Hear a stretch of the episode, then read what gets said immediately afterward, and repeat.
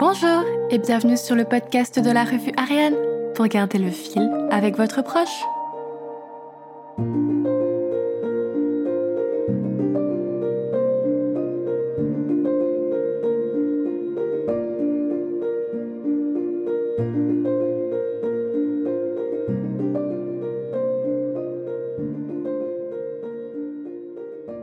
Je suis ravie de vous retrouver pour ce nouvel épisode du podcast Ariane la Revue.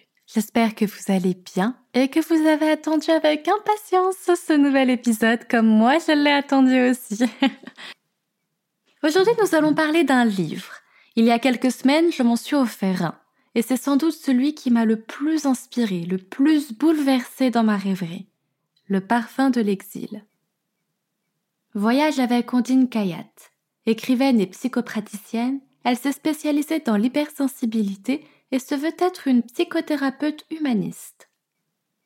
Le cœur fleuri, elle dissémine son doux pollen à travers huit ouvrages.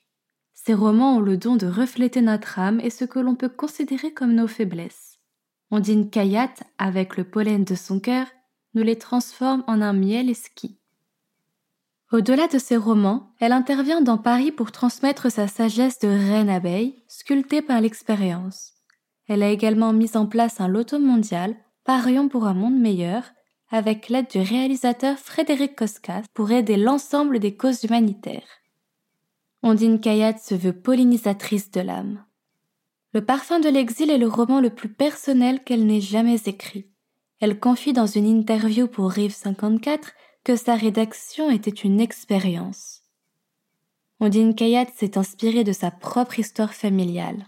Cet engagement parfumé a bien été respecté. Tout cela, je ne le savais absolument pas au moment d'acheter ce livre. Je l'ai pris car j'ai senti la promesse d'évasion. Cette odeur de lavande, d'épices et de pain parasol dans ce monde qui reste bien oppressant. À travers ce livre olfactif, on y suit Taline, qui vient tout juste de perdre sa grand-mère, celle qui lui a tout appris. Nona lui lègue son entreprise de fragrance ainsi que sa maison dans le sud de la France. Toute la vie de Taline bascule suite à son décès. Et ce n'est que le début. Elle découvre l'existence de trois carnets rédigés par son arrière-grand-mère dont le contenu lui révélera d'où vient cette complexité des êtres. Traumatisme, Génocide arménien, poésie, dépression, puis volonté de vivre, héritage génétique. La temporalité du récit s'étale sur plusieurs générations, renforçant les mystères des liens intergénérationnels et de la psychogénéalogie. De grands mots pourtant, c'est si simple à lire et à ressentir.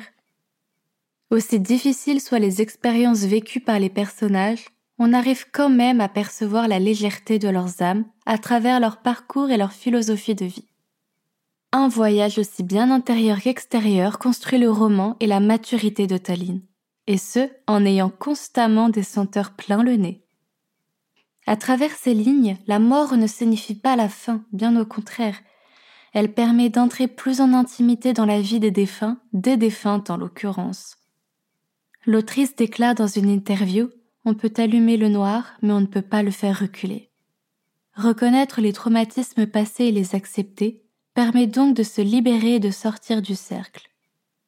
Il faut redonner une voix aux sans-voix afin d'avancer et de mieux se connaître. J'ai trouvé ce roman inspirant, mieux, il est respirant. Se trouver en pleine bourrasque peut bien faire peur, décourager et nous fragiliser. Nous avons beau ne pas avoir tous vécu de génocide, témoigner et partager nos traumatismes nous fait avancer. Mieux, cela fait avancer toute notre famille. Et la finalité de tout ceci, c'est que nous sommes simplement des êtres humains, dont notre vécu nous rend uniques. Alors ne culpabilisons pas et changeons le futur de nos enfants en partageant le miel de la vie. J'espère que cet article partageant mon avis vous aura donné envie de le lire. Le roman est disponible dans toutes les librairies et sur Internet, donc n'hésitez pas à l'acquérir.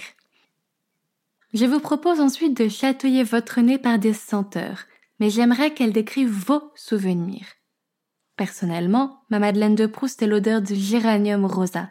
Elle me rappelle ma grand-mère, italienne, et sa maison en Ardèche. Dans un premier temps, fermez chacun votre tour les yeux et sentez ce qu'il y a autour de vous. Les sapins, des fraises, du chocolat qui vient tout juste d'être fondu, l'herbe fraîchement coupée, du tabac à pipe, des fleurs, du café.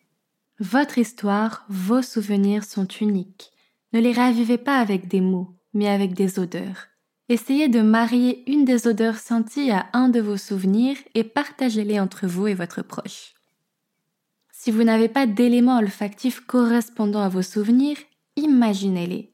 Dans ce cas, vous pouvez tout à fait partir d'un souvenir pour en dégager l'odeur. Vous pouvez même en mélanger plusieurs, comme Taline le fait si bien. Décrivez ensuite chacun votre tour le souvenir qui vous est apparu à l'autre. Transmettez votre histoire. C'est sur ces mots doux que je vous quitte pour le prochain épisode.